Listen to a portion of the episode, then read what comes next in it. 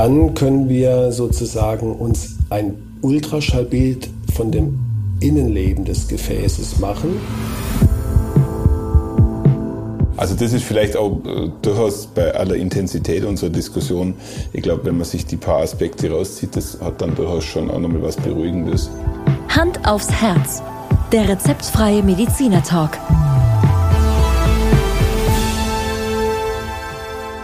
Hallo und herzlich willkommen bei Hand aufs Herz. Geschichten rund ums Herz mit professioneller Begleitung von Dr. Markus Knapp. Mein Name ist Thomas Krug und ich freue mich auf die heute dritte Folge zum Thema Herzkatheter. Hallo Thomas, hi. Ja, Markus, letztes Mal sind wir auseinandergegangen. Äh, ich habe ja das ein bisschen angezweifelt, dass man beim Blutabnehmen oder Katheter legen äh, die Qualität des, des darf man Operateur sagen, ja, oder des äh, Mechanikers. ja. dass man die Qualität daran messen kann, ob man danach einen blauen Fleck hat. Und äh, selbstlos bin ich tatsächlich dann doch bei dir gewesen und habe mir Blut abnehmen lassen. Und wir können ja jetzt mal gemeinsam äh, gerade einen Test machen und ich ziehe mal meinen Pulli hoch. Ja, ich sehe nichts. Ich auch nicht. Also äh, Markus an der Stelle Respekt. Ähm, gut, gut gemacht, gut gemacht. Gott sei Dank. Ja, Spaß beiseite. Ähm, wir sind letztes Mal im, im Thema Herzkatheteruntersuchung, glaube ich, schon recht weit gekommen. Wir hatten äh, das ganze Setting besprochen. Wir waren im Herzkatheterlabor. Wenn ich jetzt ein Patient wäre, liege ich im Endeffekt in der horizontalen und äh, habe über die Leiste im, Endef im Endeffekt über die Leiste einen Katheter eingeführt und du fängst jetzt deine Untersuchung an. Ähm, an der Stelle sind für mich jetzt schon mal einige Fragezeichen aufgekommen. Äh, das Kontrastmittel wird eingespritzt und äh, du machst es über die Röntgenuntersuchung, äh, machst du jetzt was überhaupt sichtbar? Mhm. Also ich mache sichtbar das isoliert dargestellte Herzkranzgefäß. Vielleicht ein kurzer Exkurs zur Anatomie. Ja. Das menschliche Herz hat zwei Herzkranzadern, mhm. eine linke und eine rechte. Äh, es ist manchmal ein bisschen verwirrend, weil wir haben zwei Herzkranzadern Ursprünge, wir haben aber drei Herzkranzgefäße, weil sich äh, in der linken Herzkranzader das Gefäß sehr rasch in zwei große Äste aufteilt. Das eine ist der, jetzt kommen lateinische Begriffe, der Ramus interventricularis anterior. Das ist eigentlich, sagen wir mal, die Vorderwand Ader, die die Vorderwand versorgt, und der Ramus circumflexus. Das ist äh, also circumflexus heißt um, umfassend, umgreifend. Äh, der versorgt die die Hinterseitenwand mhm. vom Herz. Also das auf der linken Seite und auf der rechten Seite ist die, ist die Arteria coronaria dextra, die rechte Herzkranzader und die versorgt den rechten Anteil des Herzens und die Hinterwand vom linken Herz. Kann man sich das so vorstellen, dass diese, diese äh, Adern sich dann praktisch wie so ein Geflecht übers Herz legen? Genau, wie so ein Wurzelgeflecht. Okay, Gibt es ja. auch so ganz tolle Darstellungen ja. und, und auch das vielleicht äh, gut, dass du fragst. Was wir sehen, sind immer nur die, die ganz großen Anteile. Wir sehen eben nicht das Wurzelgeflecht. Mhm. Da können auch Durchblutungsstörungen sein, mhm. also so mikrovaskuläre Durchblutungsstörungen. Aber wir sehen wirklich nur sozusagen die Spitze des Eisbergs, die ganz großen Gefäße, die übrigens so zwischen zwei und vier Millimeter groß sind im Schnitt. Also um das Beispiel der umfassenden Hand zu nehmen, eigentlich seht ihr nicht die Gesamtverästelung, sondern ihr seht im Endeffekt so den Anfang der Finger, wenn das die Vernetzung ja. wäre. Ja? ja, oder wenn du sagst, äh, du, du, entwurzelst einen Baum, ja. dann siehst du die ganz großen Wurzeln, aber, aber die kleinen, die so richtig in, in der Erde drin, die, die sieht man ja dann irgendwann mit bloßem Auge nicht mehr. An der Stelle vielleicht eine blöde Frage, aber was, was ist nochmal die Funktion von der Herzkranzgefäßen ah, ja. oder Adern? Naja, die, das Herz braucht ja, ist ein Organ, das wahnsinnig viel Blut braucht, weil es mhm. ja permanent in Aktion ist. Also ein Muskel, der permanent äh, aktiv ist, Tag mhm. und Nacht, mhm. jahrzehntelang. Und die haben wirklich nur die Aufgabe, den Herzmuskel mit, mit Nährstoffen und Sauerstoff zu versorgen. Mhm. Mhm.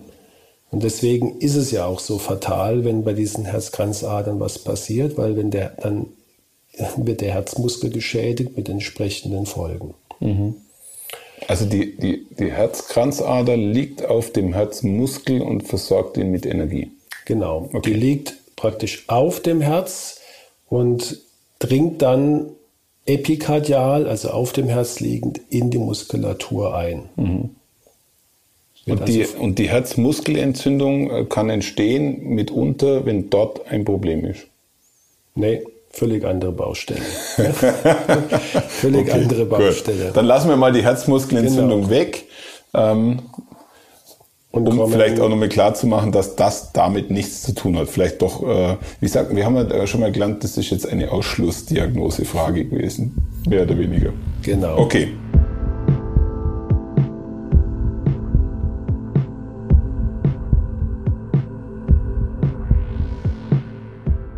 Ja, ähm, und jetzt zurück, jetzt haben wir die Anatomie mal so grob besprochen. Da gibt's dann auch immer noch so Seitenäste, die wir äh, alle benennen. Das auch, sagen wir, das ist festgelegt, dass auch ja. jeder Arzt weiß, wenn ich sage, ich habe zum Beispiel jetzt am Diagonalast äh, eine Stenose, dann weiß der Kollege äh, am anderen Ende von Deutschland genau, wo das liegt. Mhm. Also welcher, welcher Anteil des, des äh, Herzgefäßes betroffen ist. Das ist also alles festgelegt. Und ja, die, in dem Moment, wo ich Kontrastmittel injiziere von mhm. außen, mhm. Ja, verdrängt es ja das Blut, was eigentlich im Gefäß äh, schwimmt oder, oder durchläuft. Und dieses Kontrastmittel ist röntgendicht. Und gleichzeitig, wenn ich das injiziere, drücke ich unten mit einem Fußschalter, betätige ich den Fußschalter und dann wird das Röntgen aktiviert und macht sozusagen die Aufnahme.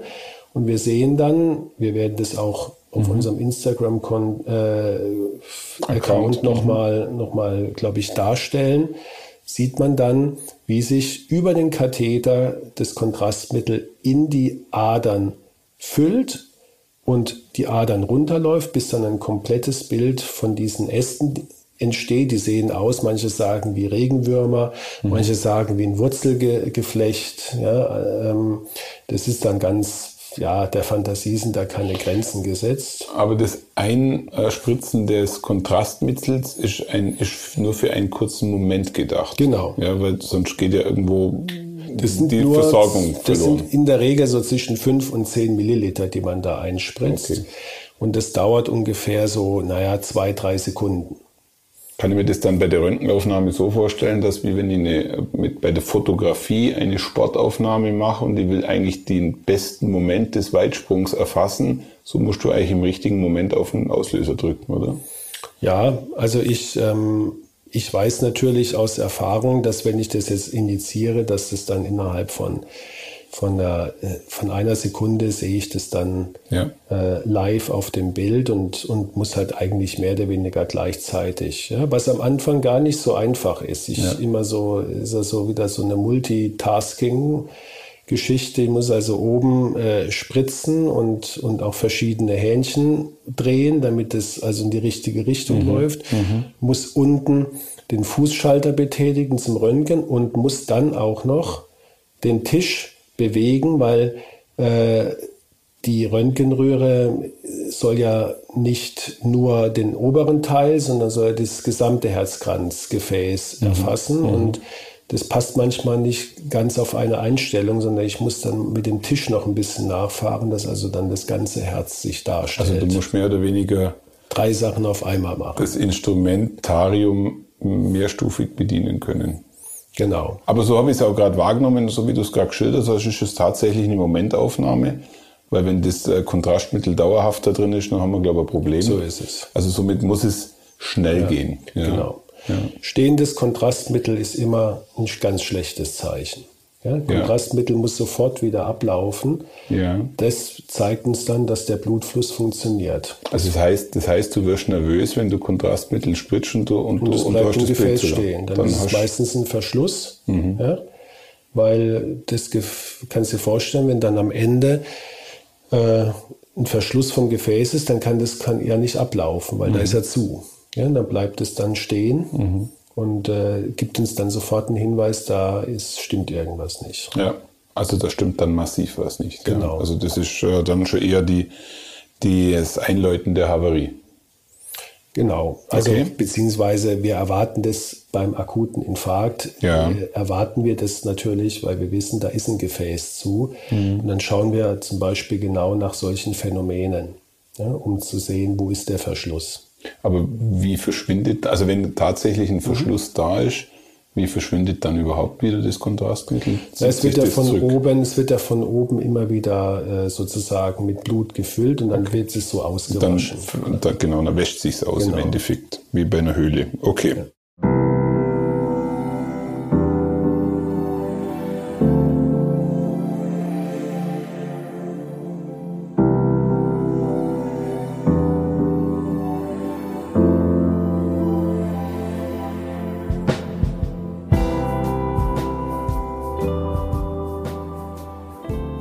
lass uns mal nach dem Exkurs der Anatomie Mhm. vielleicht weiter in die, in die Erkenntnisse einsteigen. Was, was sind denn wirklich die Erkenntnisse? Und äh, ich habe mir einfach ein paar Fragen aufgeschrieben in dem Zusammenhang. Wie erkennst du jetzt eigentlich dann sozusagen diese Stenose? Mhm. Wie erkennt man das? Und vielleicht kannst du uns noch mal kurz abholen, was überhaupt eine Stenose ist, weil äh, vielleicht hat sie jeder gleich parat. Eine Stenose ist, ist übersetzt eine Verengung. Und ähm, in der Regel gell, sind, also zu über 90 Prozent äh, sind die Verengungen aufgrund von, wie wir sagen, atherosklerotischen Ablagerungen bedingt, also äh, in der Laiensprache Verkalkung, ja, Ablagerungen, Plaques.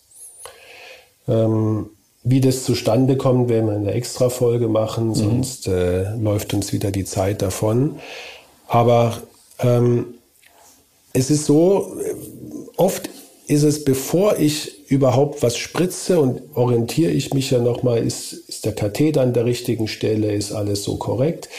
Und bei manchen Herzen sieht man dann schon, wir nennen das Nativkalk, durch diese, durch die Röntgenstrahlen, ähm, solche, solche kleinen Schatten, in die so äh, das Gefäß runterlaufen oder wo ich das Gefäß vermute. Und das ist schon ein erster Hinweis auf verkalkte Gefäße, ohne dass ich überhaupt Kontrastmittel gespritzt habe. Und heißt auch nicht, dass es da eine Verengung ist. Es kann der Kalk auch am Rand sitzen, wie so eine Spange. Ja? Also der Kalk macht sich äh, bei der Röntgenaufnahme mehr oder weniger sichtbar. Durch eine, genau, wir nennen das dann, es ist Röntgendichter. Das heißt, ähm, die, die Strahlen, äh, die, die, die Röntgenstrahlen, die ähm, sind in dem Bereich, äh, treten die nicht so gut hindurch, wie Ja. wenn, wenn das nicht verkalkt ist. Also sie reflektieren mehr. Genau. Und von daher ähm, ist, ist dieser Kalk ähm, manchmal schon ohne Kontrastmittel zu sehen. Wenn ich jetzt das Kontrastmittel einspritze, dann kannst du dir das ja so vorstellen, ähm, wie wenn ich so eine Art Negativ bekomme. Genau. Also äh, ich sehe, da wo das Gefäß frei durchgängig ist, ist es prall gefüllt. Ich sehe eine, eine sag mal, komplette aus, ausgefülltes Gefäß. Und da wo eine Verengung ist, ähm, ist unterschiedlich. Manchmal klassischerweise sieht es wie eine Sanduhr aus. Das heißt, auf einmal gibt es einen Kalibersprung und es ist nur noch ein ganz kleines Fädchen oder eine deutlich äh, geringere Durchmesser zu erkennen. Vielleicht auf einer Strecke von, von einem Zentimeter oder weniger. Und dann wird das Gefäß wieder normal weit. Und dann sieht man mit bloßem Auge schon, okay, da ist ein Problem. Das ist eine Verengung. Jetzt haben wir manchmal noch etwas seltenere Ursachen für Verengungen, ähm, zum Beispiel die sogenannte Dissektion. Dissektion heißt, dass sich die Innenhaut des Gefäßes wie eine Tapete von der Wand abgelöst hat und dann wie so ein, ja, wie so ein Lappen, kann man sagen, der sich gelöst hat im Gefäß wabert. Ja. Ähm, man sieht es manchmal dann als so eine Doppelkontur vom Kontrastmittel, also ähm, mit einer so einer weißen Aussparung. Man muss mal genau hingucken, aber sehen wir zum Beispiel bei Komplikationen, sehen wir auch bei akuten Infarkten solche Dissektionen. ähm, hat dann mit Kalk nichts zu tun, sondern das Gefäß wird durch diesen Lappen da verlegt und die Trompen, die sich dadurch dann dort mhm. durch diese Verletzung bilden können. Und noch seltener sind sogenannte Muskelbrücken. Du hast ja vorhin richtig äh, festgestellt, die Herzkranzadern liegen auf dem Herz, auf dem Muskel. Mhm. Manchmal wird, ist aber so ein Muskelstrang, der wird dann über die Gefäße rübergezogen. Mhm. Und der kontrahiert genauso wie die Herzkammer auch, sodass dann in jeder Systole, in jeder Kontraktionsphase dieser Muskelstrang das Gefäß abdrückt. Mhm, und das mhm. sieht man dann richtig so pulsieren, dass also eine Verengung in, äh, pulssynchron immer wieder stattfindet. Ist eine sehr seltene Ursache, aber manchmal sehen wir es und, und kann tatsächlich auch manchmal Probleme machen. Ja, beim ähm, Gutes Stichwort. Welche Probleme kann es machen? Auch so diese typischen, äh, wie bei einer durch, klassischen Durchblutungsstörung, also Verkalkung, dass der Patient Angina pectoris bekommt mhm. bei starker Belastung. Mhm. Mhm.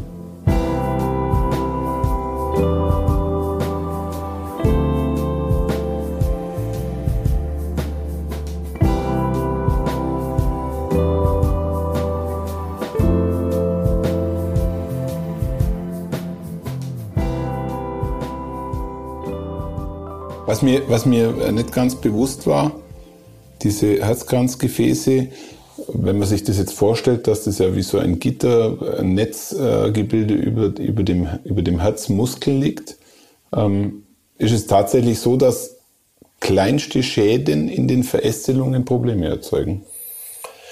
Also die, in der Regel äh, sind, spürt es der Patient nur, wenn, wenn auch ein einigermaßen großes Gefäß ja, betroffen okay. ist. Also es muss, schon, es muss schon was genau. in einer genau. gewissen Dimension stattfinden, damit überhaupt eine Wirkung genau. erzeugt wird. Aber jetzt, jetzt kann man mal lapidar sagen, Kleinvieh macht auch Mist. Und wenn ich jetzt also äh, dafür 20 oder 30 kleinere Verengungen habe, aber über die gesamte sag mal, Fläche, mhm. an jedem Gefäß, an jedem Ast, keine davon ist wirklich äh, existenziell. Ex richtig eng, mhm. aber die Summe führt dann, kann dann auch zu einer Durchblutungsstörung führen. Mhm. Also Und kommt das oft vor, dass ganz viele vor. Verästelungen dann, dann betroffen sind? Ja. Okay. Gerade nach bei wie Diabetikern vor, ja. ist, es, ist es gar nicht so selten. Okay, also ich muss nach wie vor sagen, Markus, äh, wir reden da recht locker drüber, aber so richtig, äh, also ich finde schon, das kannst du einfach, ehrlich gesagt. Du, das wäre auch ein, auch ein Wunder, Thomas. Ja, ähm, du bist, ich sag's ja immer wieder, medizinisch schon extrem gebildet durch unseren Podcast, Respekt, aber das sind das sind wirklich, sage ich jetzt mal, kardiologische, da geht es ins kardiologische Detail. Absolut, und, absolut. Und äh, um das auch klar zu sagen, auch für unsere Zuhörerinnen und Zuhörer, wenn jetzt nicht alles sofort verstanden wird, das ist jetzt keine, keine um Gottes Willen Schande, sondern das ist normal, weil mhm. wir, wir diskutieren hier auf einer Ebene, sage ich jetzt mal, von Mediziner zu Mediziner. Ja, mhm. Und wir versuchen das jetzt hier einfach immer anschaulich zu erklären, mhm. aber das ersetzt natürlich auch nicht jetzt die, das Aufklärungsgespräch ja. ähm, und, und auch die Fragen, die sich daraus individuell ja, immer ja, wieder ergeben. Also was jetzt äh, für mich schon wieder beruhigend war, ist dass äh, die Tatsache, dass dieses Thema Kontrastmittel eine Momentaufnahme ist. Also dass man nicht die Vorstellung hat, hier werde ich mit Kontrastmittel vollgepumpt, sondern, sondern du injizierst Kontrastmittel, machst im richtigen Moment eine Aufnahme. Genau, sodass es bei der Standarduntersuchung in der Regel nicht mehr als 60, 70 Milliliter sind. Ja ja, was dann eine verschwindende Menge ist im, im Kontext Richtig. des Gesamtblutkreislaufes, der da, äh, betroffen sein kann. Also das ist vielleicht auch äh, durchaus bei aller, bei aller Intensität unserer Diskussion, ich glaube, wenn man sich die paar Aspekte rauszieht, das hat dann durchaus schon auch nochmal was Beruhigendes. Was vielleicht nochmal, vielleicht nochmal ähm, zum Thema Stenose. Ja. Wenn wir es nicht, es gibt natürlich auch mal so Grenzfälle wo wir jetzt sagen, na ja, das sieht auf der einen Ebene sieht es höhergradig aus, auf der anderen Ebene sieht es total unauffällig aus. Der mhm. Patient, mhm. na, die Beschwerden mal so, mal so. Sprich, wir sind uns unsicher, ist es jetzt bedeutsam oder mhm. nicht. Dann mhm. gibt es noch zwei wesentliche technische Hilfsmittel, die wir verwenden können. Das eine ist ein sogenannter Druckdraht. Mhm. Das ist leicht zu erklären. Da wird dann ein Draht, ein Mini-Draht über die Engstelle geschoben und wir messen den Druck vor und hinter der Engstelle. Und dann ist es so, wie wenn du einen Druck in einer Wasserleitung misst, die zu einem Wasserhahn führt und ja. du kannst den Druck messen, wie das Wasser aus dem Hahn rauskommt. Und wenn dann ein erheblicher Druckunterschied entsteht, ja. Ja. sprich der Druck hinter der Engstelle ist deutlich geringer wie vorher, können wir daraus ablesen, dass die äh, Engstelle auch bedeutsam sein muss. Mir würde jetzt als Techniker natürlich gleich wieder einfallen, wie misst man den Druck an, an einer Ader anstelle A und B, aber vielleicht müssen wir ein bisschen aufpassen, dass wir nicht äh, äh, zu weit genau. gehen. Ähm, genau. Ich akzeptiere einfach mal, du misst den Druck vorher das. und nachher genau. oder anstelle A und B und daraus äh, schließt du deine genau. äh, äh Rückschlüsse und wie das gemacht wird, das frage ich dich nach dieser Runde und hoffe, eine, eine technische Antwort zu bekommen, ja.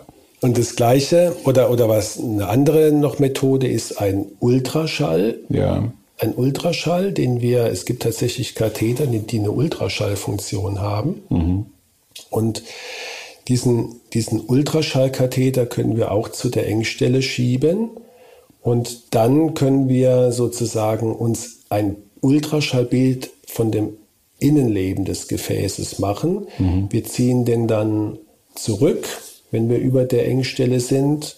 Und da, wo die Engstelle ist, können wir dann mit äh, Bildaufnahmen vom Ultraschall den Durchmesser des Gefäßes und auch den sag mal, Durchmesser des noch durchgängigen Gefäßes bestimmen und kriegen dann auch nochmal eine mathematischen Berechnung von dem Stenosegrad. Kannst du dir das vorstellen? Absolut. Sehr gut. Absolut. Ja. Vollständig erfasst. Ähm, übrigens sehr faszinierend, weil äh, für mich ist ein Ultraschall ein technisches Gerät, was ja im Mikrokosmos, mhm. von dem wir gerade sprechen, das muss äh, technologisch schon Wahnsinn ja, sein, oder? ist es auch. Es ja. ist wirklich äh, Wahnsinn, was man da machen kann. Weil der Ultraschallkopf, der hat ja dann eine Dimension im, im Millimeterbereich ja, genau. oder keine Ahnung. Also genau. Irre, irre. Und auch bei dir eine Methode, die angewandt wird. Ja. Also gehört zum Equipment mehr gehört oder weniger. Gehört zum Equipment, ja. genau.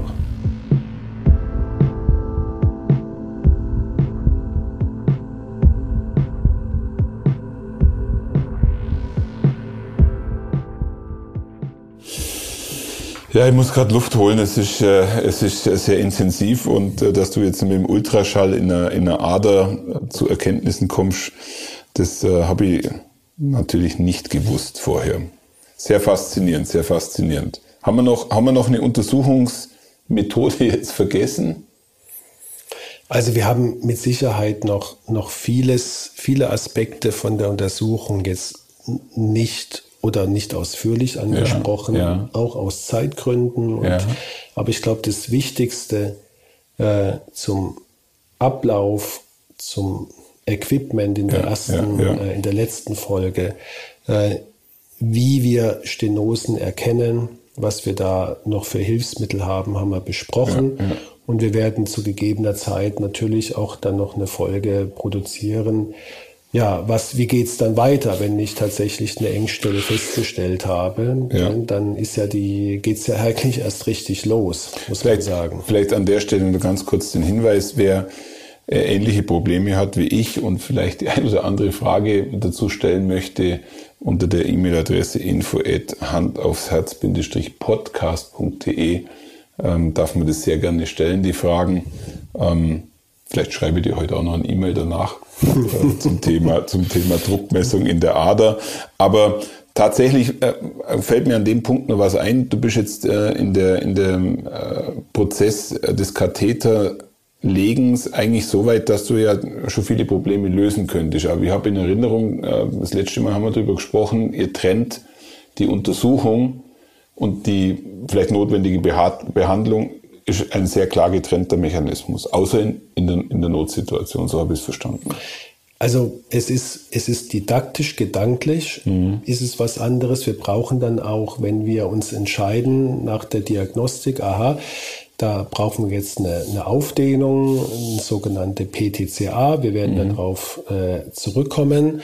Dann äh, wechseln wir zum Teil auch das Equipment. Wir brauchen einen anderen Zugang, wir brauchen größeren Zugang, andere Katheter. Mhm. Also da, da ist eine Zäsur, die aber eher äh, gedanklich äh, erfolgt, als jetzt, dass der Patient es jetzt groß, groß mitbekommt. Aber mhm. natürlich spricht man mit dem Patient über den Befund. Er weiß ja bis dato noch gar nicht, was los ist. Ja.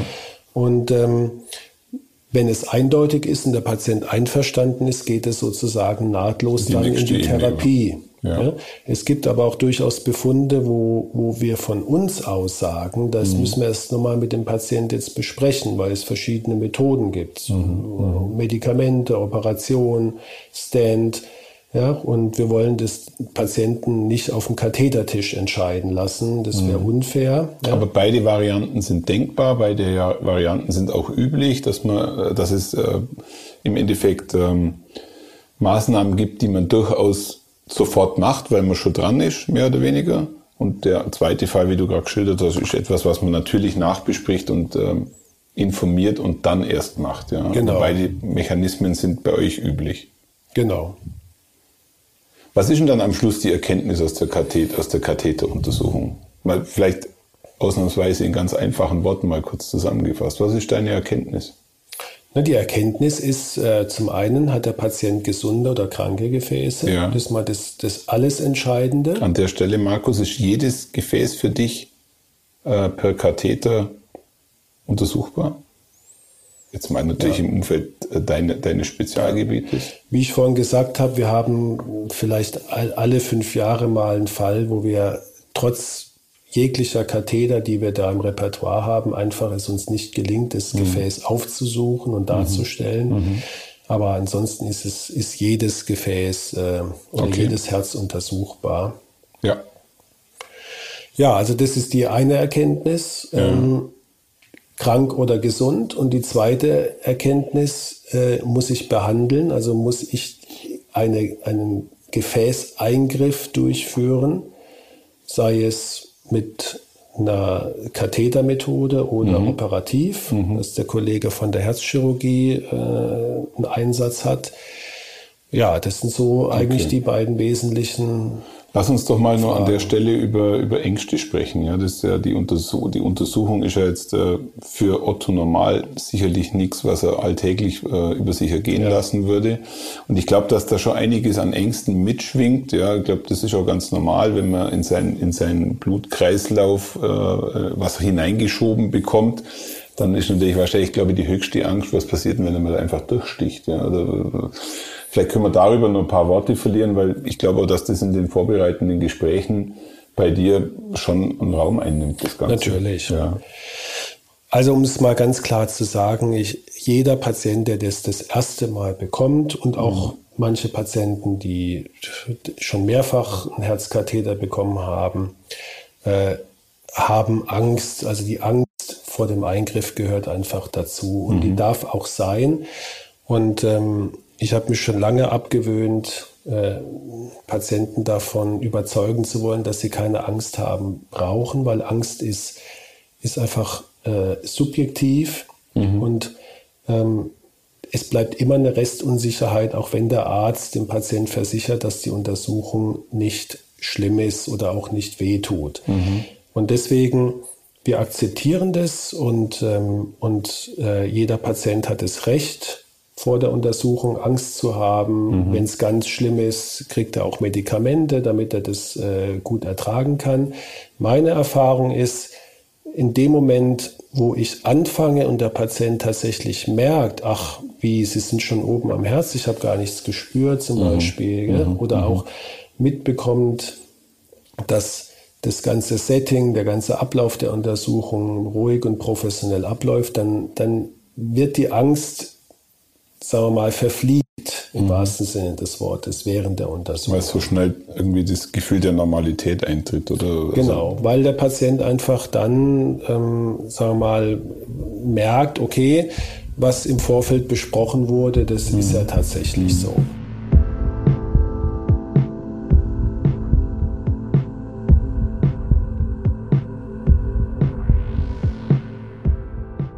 Wechseln wir mal ganz kurz mhm. die Perspektive. Wie sieht es mit deiner Angst aus? Also ich habe keine Angst äh, vor einer Katheteruntersuchung. Gell? Das wäre, kann ich wirklich äh, ganz ehrlich sagen, das wäre ja auch, auch schlimm, wenn der Arzt äh, mhm. Angst hat, einen Eingriff vorzuführen. Wir haben Respekt, mhm. haben wir ganz am Anfang schon gesagt, und das ist auch wichtig. Ja. Ähm, ähm, bei aller Routine, die man im Laufe von so einem Arztleben sich aneignet, ähm, ist es eigentlich der, der größte Fehler, wenn man meint, man muss sich dann beim nächsten Eingriff weniger konzentrieren, mhm. weil das, das kann sofort bestraft werden. Also Respekt, Konzentration, ähm, mhm. voll bei der Sache sein, beim Patient sein, ja. Aber Angst wäre, wäre der falsche, komplett falscher Ausdruck. Ich möchte, ich möchte das, äh, den, den Begriff des Respekts vielleicht auch nochmal aufnehmen, weil wir hatten, glaube ich, das letzte Mal darüber gesprochen, dass dieser Untersuchungstag bei dir durchaus vier, fünf Stunden dauern kann. Und eins ist, glaube ich, schon klar, das ist maximale Konzentration auf längere Zeit, ähm, wenn du diese Untersuchungen durchführst. Und äh, ich glaube, deshalb haben wir das letzte Mal schon festgestellt, darf man nach so einem Untersuchungstag dann durchaus auch Platz sein. Ja. Also ja. Das, das kann schon sein. Es ist ähm, die Konzentration aufrechtzuerhalten, ist in der Tat ähm, manchmal herausfordernd. Mhm. Ähm, natürlich können wir uns auch, und das machen wir auch mitunter, bei, bei schwierigen Eingriffen, bei langen, äh, sag mal, andauernden Eingriffen, ähm, sind wir auch durchaus mal zwei Ärzte am Tisch und man wechselt mhm. sich auch ab. Mhm. Ja. Ähm, oder man, man holt sich einfach einen Kollegen dazu äh, als Support. Gell? Es ist immer gut, wenn man sich auch mal absprechen kann bei, bei schwierigen Entscheidungen. Also da gibt es natürlich auch für uns Hilfestellung und ähm, wenn du jetzt mich nach Stress gefragt hättest mhm. und nicht nach Angst, dann hätte ich dir eine andere Antwort gegeben, weil, weil Stress gehört da durchaus natürlich äh, zum Alltag dazu. In mhm. der Regel mhm. ähm, verläuft es alles stressfrei, aber natürlich auch darauf werden wir irgendwann in der Folge nochmal kommen, was ist mit Komplikationen, wie häufig sind ja. Komplikationen, was können ja. wir dann machen. Ja? Und es ist natürlich für den Arzt, das hatten wir auch schon in ein paar Folgen, äh, ein enormer Stress, wenn er äh, aus, obwohl aus bestem Wissen und Gewissen heraushandelnd merkt, er hat jetzt äh, bei dem Eingriff äh, ist er dabei, dem Patient eher zu schaden, als ihm zu helfen. Ja, ja? ja. Es wäre gelogen, wenn man sagen würde, sowas gibt es nicht, sowas mhm. kommt vor, mhm. Gott sei Dank sehr selten. Aber das ist natürlich ein, ein Stressfaktor für den Arzt, der eigentlich nicht, nicht zu toppen ist. Aber ich finde ganz gut, wie du, wie du das erklärt hast, dass eben nicht die Angst, äh, das ist was, was euch prägt oder was ihr eigentlich auch gar nicht habt aus der Routine heraus, aber den Respekt und, und natürlich die äh, Tatsache, dass man, dass eine Stresssituation entstehen kann, in der man dann mit seiner Routine natürlich ähm, den, den besten Weg für den Patienten eigentlich dann einschlägt. Richtig, ja. ja. Und natürlich, dass äh, der Patient, der, ich sage jetzt mal, nach einem schwierigen Eingriff kommt, mhm. ja, mhm. natürlich das Recht und das, das Anrecht hat, äh, dass praktisch das, was vielleicht vorher passiert ist, egal wie anstrengend oder komplikationsträchtig oder sowas war, mhm. hat er mhm. das Recht und Anrecht, dass der Arzt wieder voll bei der neuen, sprich bei der neuen Untersuchung ist mhm. Ne? Mhm. und ähm, sagen wir mal seine ganze Kraft wieder dafür einsetzen kann. Und dazu, ja, braucht man natürlich ja. einfach auch eine, eine, gewisse Disziplin und auch äh, Einstellung, gar keine Frage. Ja, da könnte man dann tatsächlich auch mal äh, darüber diskutieren, wie du das machst, so leistungsfähig und konzentriert am ganzen Tag mhm. den Job zu machen. Du, auch du wirst irgendwo einen gewissen Ausgleich brauchen. Ähm, und äh, vielleicht kann das einmal ganz interessant sein, auch darüber ein bisschen zu berichten. Gerne. Ja, ja Markus, ich glaube, wir sind tatsächlich auch für die Runde schon am Ende. Wir haben nicht alles angesprochen, glaube ich. Also es gibt schon noch Sachen, die wir miteinander diskutieren würden. Mir fällt äh, nur ein, dass wir die Links- und Rechtsherzkatheteruntersuchung äh, nicht so richtig im Detail besprochen haben. Das ist auch etwas, was äh, durchaus äh, von Interesse ist. Ähm, Und wir haben sicherlich die ein oder andere Frage, die in dem Kontext äh, anstehen würde, auch nicht bis ins letzte Detail besprochen. Aber ich glaube, das ist fast nicht möglich. Ja, wir sind schon ziemlich tief eingestiegen in das Ganze. Und ähm, wenn das für dich okay ist, würde ich, würde ich die Herzkatheteruntersuchung damit erst einmal schließen.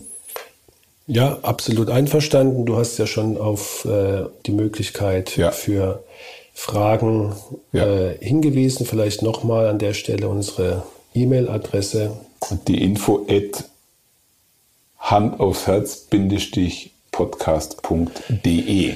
Genau, wenn jetzt irgendwie noch Fragen sind, ähm, gerne äh, über diesen Weg. Ja. Und ähm, wir werden zu gegebener Zeit, wir sind mit dem Thema noch nicht durch, weil wir nochmal das große, ja. wirklich sehr große Thema haben, Katheter Therapie, also sprich das Thema Aufdehnung, PTCA mhm. im Fachbegriff mhm. genannt mhm. und natürlich auch nochmal das Thema Herzkatheter im Notfall, sprich beim akuten Infarkt. Ja. Ich glaube, das sind schon nochmal irgendwann zwei Folgen, die wir. Äh, wir geben aber, Markus, wir geben den Folgen neue Überschriften, damit äh, nicht das Gefühl entsteht, dass wir mittlerweile Kapitel aufmachen, die dann genau. irgendwann zehn Folgen haben genau. und äh, vielleicht verliert der ein oder andere dann tatsächlich doch einmal äh, die Lust, sich mit dem Thema zu beschäftigen. Genau. Ja, ich versuche trotzdem einmal das Thema Herzkatheter ein bisschen zusammenzufassen, ja. weil, weil es doch viele äh, interessante Aspekte gegeben hat. Ich fand ganz interessant, weißt du, erinnerst dich noch, äh, dass die, der erste Katheter im Endeffekt ja eigentlich äh, zum äh, Bluttransfer zwischen zwei Hunden gedient genau. hat. Ja, finde ich dann schon ziemlich spektakulär, wenn ich mir überlege, was wir heute miteinander diskutiert haben, wie sich die Dinge weiterentwickelt haben und dass es wie so oft im Leben halt auch notwendig war, dass ein, ein Mediziner den Mut aufgebracht hat, das eigentlich im Selbstversuch durchzuführen ähm, und damit eigentlich auch diese Thematik äh, Du hast, glaube ich, sogar gesagt, der Kollege hat einen Nobelpreis damals dafür bekommen, für diese, für diese Aktion oder für seine Forschung. Und wenn man dann schaut, wie weit wir heute sind, in welcher Selbstverständlichkeit du eigentlich heute über die Herzkatheteruntersuchung gesprochen hast, wie selbstverständlich das ist, dass man mit dem Thema des äh, Kontrastmittels und der entsprechenden Röntgentechnologie eigentlich ähm, dem Patienten, der Patientin äh, hervorragende Möglichkeiten gibt, ähm, eine Diagnostik herzustellen, die dann auch ähm, im Nachhinein die Möglichkeit aufmacht, Leid äh, zu verhindern und einfach Lösungen zu bieten. Also die Herzkatheteruntersuchung nehme ich als Segen wahr. Die Diskussion, die wir jetzt in drei Folgen geführt haben, macht mir persönlich immer wieder bewusst, dass man eigentlich im Hier und Jetzt dankbar sein kann, dass wir in einer Zeit leben, in, in der die medizinische ähm, Versorgung und deren Entwicklung so weit fortgeschritten ist, dass man uns einfach helfen kann.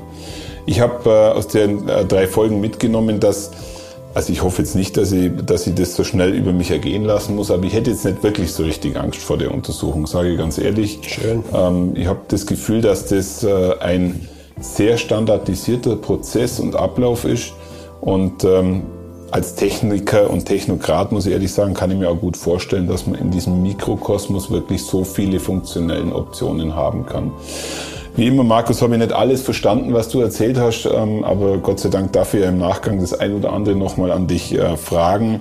Aber dass die Herzkranzadern ein Schwerpunktthema an dem Punkt waren und sind, das ist mir jetzt auch wiederum bewusst geworden. Und wie immer, wenn wir miteinander sprechen, ist an der einen oder anderen Stelle ein Bauklötzchen für mich umgefallen, wo ich etwas mehr über unser Herz verstehe und verstanden habe. Somit ähm, freue ich mich tatsächlich, wenn wir, ich glaube, wir sind, Markus, weißt zufällig, wir sind, glaube ich, jetzt bei der Folge 32 oder 33. Ähm, ich finde es echt crazy. Ja. Hättest du am Anfang unserer Reise gesagt, ähm, wir machen hier, keine Ahnung, 50 Folgen, dann hätte ich mir echt die Frage gestellt, wie soll das funktionieren? Ja, also somit, Markus, lass uns weitermachen. Wunderbar. Das ist ein sehr gutes Schlusswort. Wir machen weiter und beim nächsten Mal machen wir es mal wieder ein bisschen einfacher, oder? Für dich und für unsere Zuhörerinnen und Zuhörer. Ich danke dir für diese gnadenvollen Schlussworte und äh, werde das natürlich ähm, gerne entgegennehmen, aber lass dich bitte nicht aufhalten, ähm, uns weiter auch inhaltstief zu informieren. Okay? Bis zum nächsten Mal. Bis Vielen zum Dank. nächsten Mal. Vielen Dank fürs Zuhören. Du hast ja bei der Zusammenfassung noch eins vergessen. Was? Herzkatheter mit 2T. Herzkatheter mit 2T. Aber ohne Witz, Markus, das war, das war echt der Brüller, ähm, der halt das echte Leben darstellt, dass ich als Katheter an, an der ersten Folge mit D geschrieben habe. Ist doch schön. Also man muss es eigentlich fast verewigen.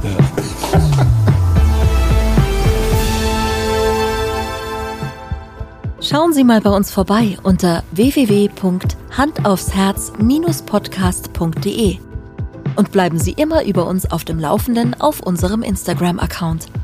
Hand aufs Herz, Ihr rezeptfreier Mediziner-Talk rund ums Thema Herzgesundheit.